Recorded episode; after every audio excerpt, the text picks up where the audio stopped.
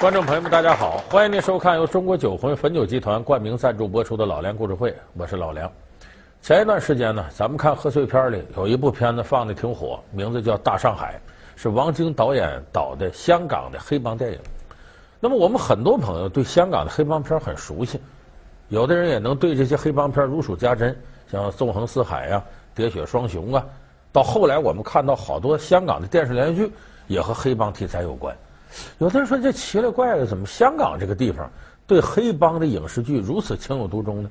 这是跟香港的地貌有关。我们知道香港这个地方码头多，像国内我们再看，你比方过去上海、像天津，凡是码头这个地方都有个特点，搬运工多。在过去谈不到法治社会的时候，那肯定利益上你争我夺，容易打起来。所以时间一长了呢。这些人结成个帮派，那些人结成个帮派，你争我夺，所以香港独特的这种地理条件，决定了这个地方啊，曾过去曾经诞生过很多黑帮的帮派，发生过很多黑帮的一些事儿。那么咱们今天给大伙儿说这个犯罪事件的主角，他也诞生在香港，他的名字叫张子强。有时候你晚上拿遥控器乱扫台的时候，你就说不定就在某一个台。后半夜你能看到一部电视剧，名字叫《插翅难逃》。《插翅难逃》那里边主人公张世豪就是张子强，张子强就是他的原型。那么说张子强为什么有人管他叫惊天大贼王呢？就他干这个事儿影响太大。这个张子强不见得是历史上最厉害的贼王，但是他肯定是历史上最猖狂的一个。你像张子强在香港后来喊出什么口号呢？我干绑架，我不绑小的，我要绑就绑香港十大富豪。这可不是他随便说说，不是通个通个嘴就拉倒了，他真绑了十大富豪。香港十大富豪排名榜前两名的，他都下了手了。说他像绑富豪，说富豪可不像一般人，说你那么说绑就绑，哎，他是高智商犯罪。很多人一提张子强。闭着眼睛想象这个人什么样，凶神恶煞、凝眉立目啊，这一身都是肌肉，这纹着好几条龙，说这才叫贼王。不是，张子强犯罪他自己基本上没有打打杀杀，说他挥刀弄剑的上去没有，他是高智商犯罪。张子强说：“香港十大富豪，我想绑谁绑谁，按个来，头一个谁？李嘉诚。说绑李嘉诚了吗？没有，他把李嘉诚他儿子绑架了。”只要你乖乖的听话，不乱跑乱动，我们绝不会伤害你。不论谁问，都不能说。特别是记者、警察，就当没有发生过这件事。这我们都知道，李嘉诚俩儿子，其中最出名的是他小儿子李泽楷。呃，前两年李泽楷不跟那个香港什么影星梁洛施。两个人好吗？给他家又生了儿子什么的，李嘉诚又拿多少钱？后来又分手了，怎么着？哎，这是老二，叫李泽楷，老大叫李泽钜。这去年年底的时候传出消息来，李嘉诚分家，让这李泽楷呢在外边开拓事业，给他多少钱？你干自个儿的。你等李泽钜呢，这个老大呢来守业，李嘉诚这什么和记黄埔啊、长江集团呐，这些事业都交给他大儿子。也就是说，他的大儿子是他的接班人。那么当时张子强就瞄上了，我绑老的绑不了，我绑小的。他就盯上了李泽巨，说高智商犯罪，他什么特点呢？不像一般想象的，我到哪儿给你截住，枪一掏，赶紧跟我走，绑架，没那么简单。他经过三个月的调查，天天派人跟着，说这李泽巨什么时候从办公大楼出来，什么时候回家，他周一到礼拜日这七天。每天的生活规律是什么？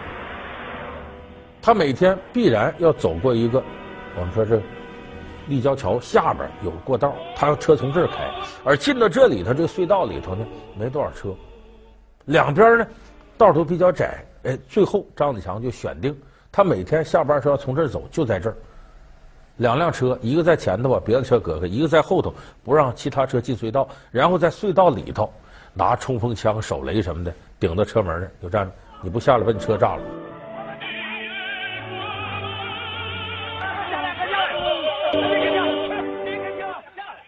就这么把李泽钜从车上就给弄下来。弄下来，这等于就运到香港的这个郊区去了，藏起来了。那这个绑架，我们看这才进行到也就三分之一不到。你接下来你还得通知家属啊，谈价啊，不行就撕票啊。这咱们在很多这个电视剧里边大家都很熟了这个情节。那么接下来，张子强干了一件谁都想不到的事。咱们看前面这一系列的，张子强做的是万无一失，显得很保险。可是绑了这李泽钜之后呢，张子强干了一件特别不保险的事。我们都看了，去谈价。往往是打电话，啊，你的儿子在我手里啊，你要想让他活命，怎么怎么的？要不你听听他的声音，那边爸爸赶紧救我，咱们听到这场景，然后约定了把钱到哪儿，本人还不露面，开着车先让你到那儿，再到那儿来回折腾，最后把钱才弄到手，这大家常见。张子强反其道而行之，不这么麻烦，费那劲干嘛呀？我不想向你李嘉诚香港首富要钱吗？我上你家去。喂，我就直接问吧，你想要多少钱？太厉害了，难怪你成为香港的大富豪啊！我们还是赶紧把这件事情处理完吧。行，我马上就到你们家去，方便吗？我找李嘉诚，找你面谈。当然了，我不是一个人作案，你掂量掂量，你要报警的话，你儿子小命不保。那边李嘉诚一听。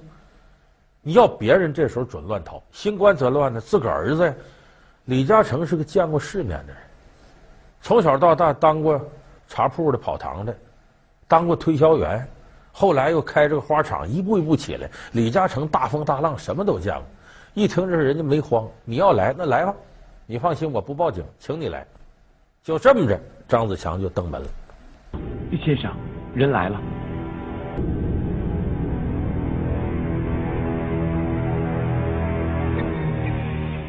对于这段呢，后来根据张子强本人的供述和香港警方提供的材料呢，里边有多种版本。电视剧里头呢写呢说张子强身上绑着炸药来的，是不是这样的？不是这么回事。为啥？你绑炸药没用，你去为的什么？就是为了要谈判的。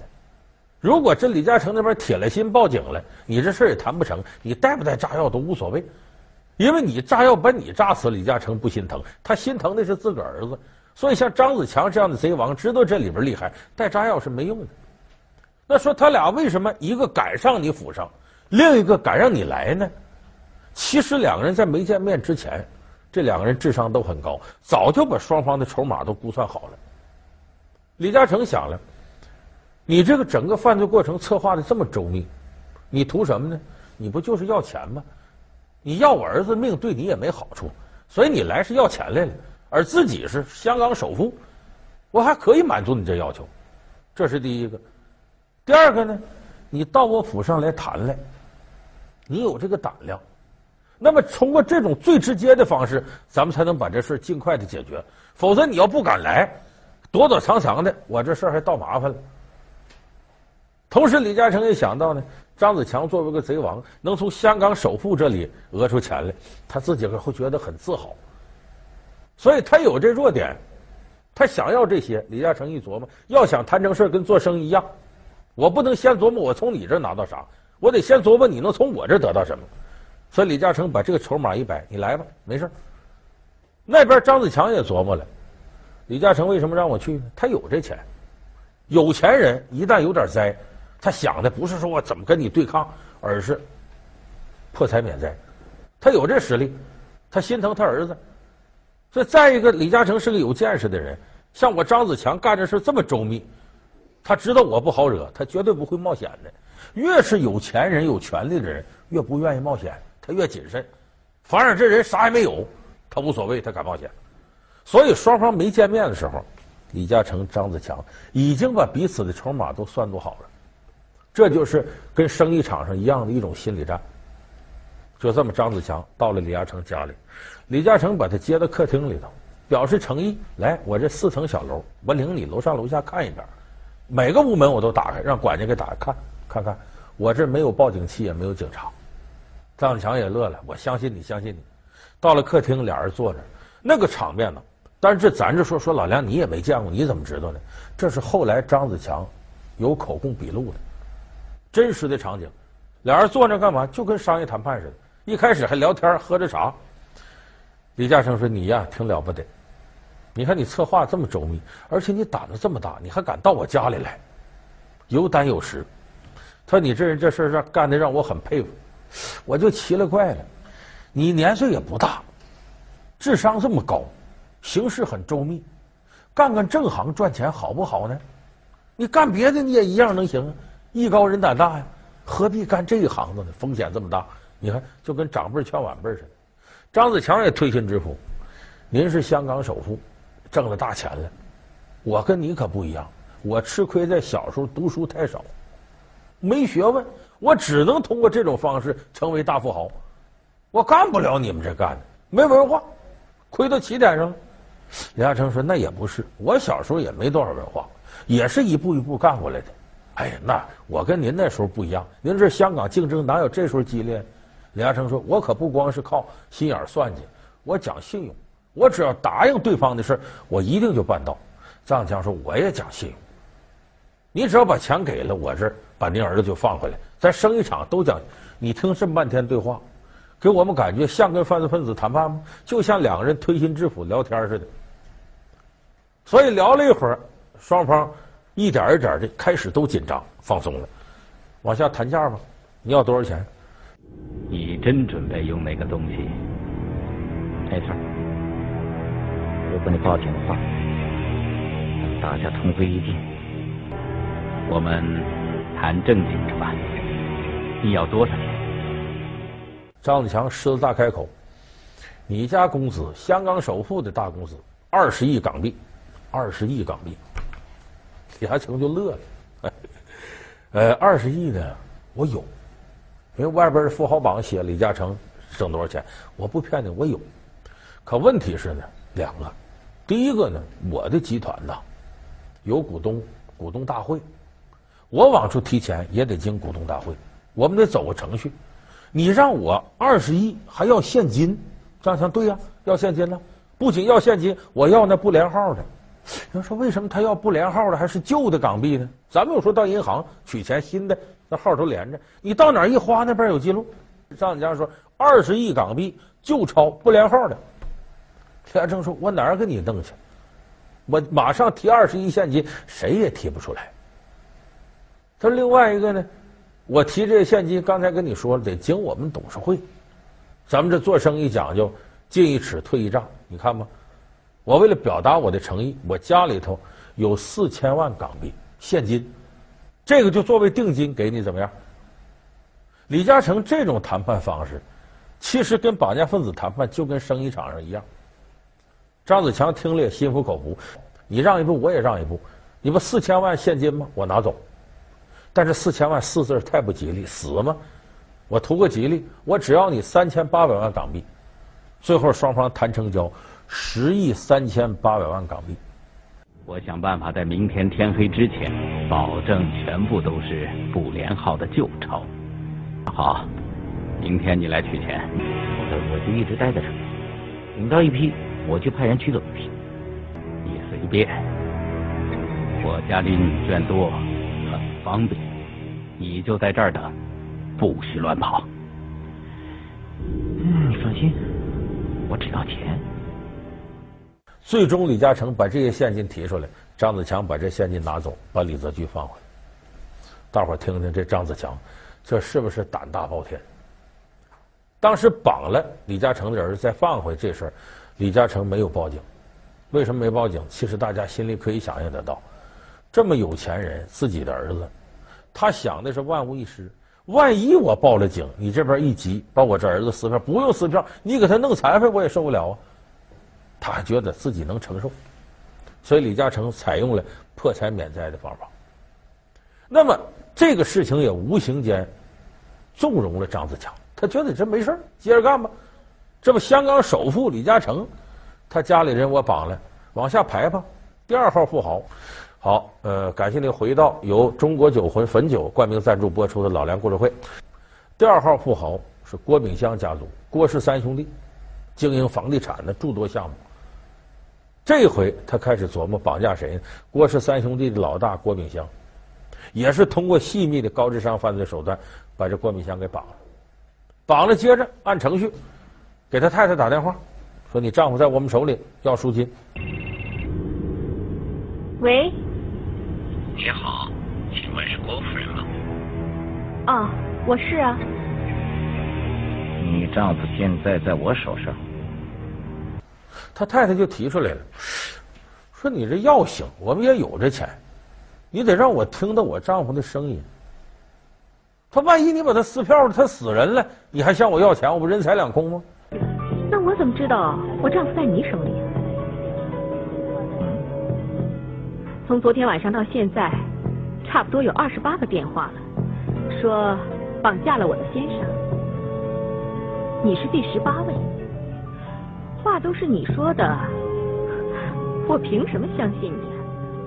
这个要求是合理的。张强说好，把电话递到郭敏香那边来说话。郭敏香手绑着，没想到这郭敏香死倔死倔的，不吱声，我就不吱声。那边他老婆一听，一点动静没有啊！我丈夫是不是死了？怎么怎么？把张子强给气的，这人质不配合。有的人说这郭炳香那么大身家。人李嘉诚为儿子还怎么？他就不怕死吗？哎，这个人心隔肚皮，个人有个人想法。首先一个呢，郭敏香当时就想，他对这形势他也有估计。这个张子强心狠手辣，是不我把赎金拿来了，你觉得我没用了，你还怕我回去报案再撕票呢？我越给你钱，我死的越早。这是郭敏香一种心态。第二，咱说实在，那钱呐，谁都不是大风刮来的。你看李嘉诚为了他儿子十个亿港币拿出来了，真要是他自个儿，你说他十亿港币他心疼不心疼？他也心疼。可能郭敏湘当时也觉得他们会狮子大开口，我不能吱声，吱声我这钱没了。再有一点就是郭敏湘自尊心怎么样？你老婆要和你说话。这自尊心这事儿很奇怪。就他觉得我一个堂堂香港大富豪，我让几个小毛贼给我折腾到这儿，捆上又嘴都堵上，哎呀，我这丢人呐！我怎么能还在你们面前屈服呢？我是什么人呢？所以我不能向犯罪分子屈服。他有自尊心。有人说那不对，这第二富豪都不屈服，怎么首富李嘉诚屈服了？不一样。李嘉诚什么出身呢？前面我们说了，啊，茶馆跑堂，钟表店，推销员，后来开花厂。从底层摸爬滚打起来的，他这看人下菜碟啊，听别人的，受环境所致，在他来看很正常。哎，随缘就弯嘛，他不在乎这个。但郭炳湘不是，人家里条件特别好，打小他在英国留学，接受的英国贵族的教育，他骨子里就有种傲气，士可杀不可辱。所以这郭炳湘骨子里头有这么点英国的贵族精神，不肯屈服。你这又是何必呢？好歹也是生意人，这么看不开啊？我们也是做生意，大家都是图财，赚到钱是最主要的，谁也不想图命，对吧？你也不想做到最后连命都没有了。和你老婆说句话吧。这可怎么办？这人质烂手里怎么办？下面人出主意，强哥打，往死了打，看他能不能受了。张家不不能打，不能打。这贵族这身体结构跟咱不一样，万一哪儿下重了，给打死坏了。张强眼珠一转，想了个主意，他不不屈服吗？咱都知道香港大夏天那多热呀，整一个大木箱子，四外封死的，上面抠个小窟窿，就透着气儿。这木箱子也就是半人来高，把这郭敏香塞到这木箱子里头，挖那孔透气儿干嘛？你别憋死，别的事儿我就不管了，你就搁里头。你琢磨琢磨，大热天儿就那么一个小孔透气儿，里头跟蒸笼似的。你别说他真能扛，这个人扛了四天，到第五天死活受不了了。行行行，给家打电话，打电话。电话一通，谈价吧。张子强这时候挺清醒。呃，李嘉诚是第一富豪，我们要了十个亿。你是第二富豪，要多了呢，李嘉诚脸上不好看。你看他还想李嘉诚呢。要少了呢，你这身价得得到这儿，这么的吧。要六亿港币，所以他从香港第二富豪身上又讹了六亿港币，也就是说，两个富豪，第一富豪、第二富豪，等于给张子强就提供了十六亿三千八百万港币的资金。你就说这个贼王当时得把香港搅成什么样？那时候香港富豪人人自危，害怕说这张子强绑谁都能绑成，我们可得加点小心。正好那个时候也赶上九七回归之前那段时间，香港在治安方面有一段人心惶惶，都怕这张子强。但是我们说人要是做大了呀，早晚不是好事。这张子强干这些事儿都成功，所以这个人就变得狂妄无比。他当时有个同伙，直接给他冲锋陷阵的，这人叫叶继欢，也是一个心狠手辣的犯罪分子，被香港警方抓到监狱去了。张子强想个什么主意呢？要从其他地方买来炸药，把监狱炸掉，把叶继欢救出来。你就说这个事儿，看张子强的狂妄到什么程度？结果由这事儿发案，香港警方追查。张子强一看，在香港待不下去，跑到内地，在内地发案。站住！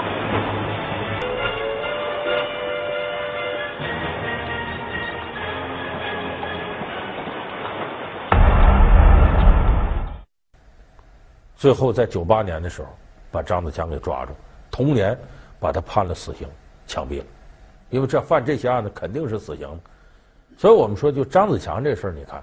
他高智商，确实高智商，胆子大不大？也确实胆子大。可是这种智商、这种胆量，他没有用到正地方。而且犯罪这事儿，你闭着眼睛掂量掂量。我们干其他的事儿，干事业成功失败，成功失败，你失败一次还可以起来重来。可是违法犯罪这事儿可不一样。张子强前边。做了那么多孽，成功的干了那么多绑架案，可是他只有一件事不成功，他这一生就毁了。所以说，人这个智商啊，看用到什么上。自古以来，英雄好汉智商高的有的是，可是大奸大恶里头也有不少智商高的。所以，人这个智商高，他只是你先天条件之一，他不一定你后天就一定从智商高当中得到好处，他是个双刃剑。我们很多朋友头脑很聪明，这聪明你用来干好事你流芳百世，你可以得很多好处；但是你用来干坏事这坏事做的也比那脑袋笨的人做的大，可是最后你一定会遭到这个报应。所以说，咱们这个每个人呢，要存心向善，不能想那些歪门邪道，不能想着我这智商高，我比谁聪明，那么我就省劲儿的可以得很多便宜。有好多人走向违法犯罪，就是从这上开始。所以老话说的对，说书唱戏劝人方，三条大道走中央，善恶到头终有报，人间正道是脏脏。好，感谢您收看这期由中国酒魂汾酒冠名赞助播出的老梁故事会，我们下期节目再见。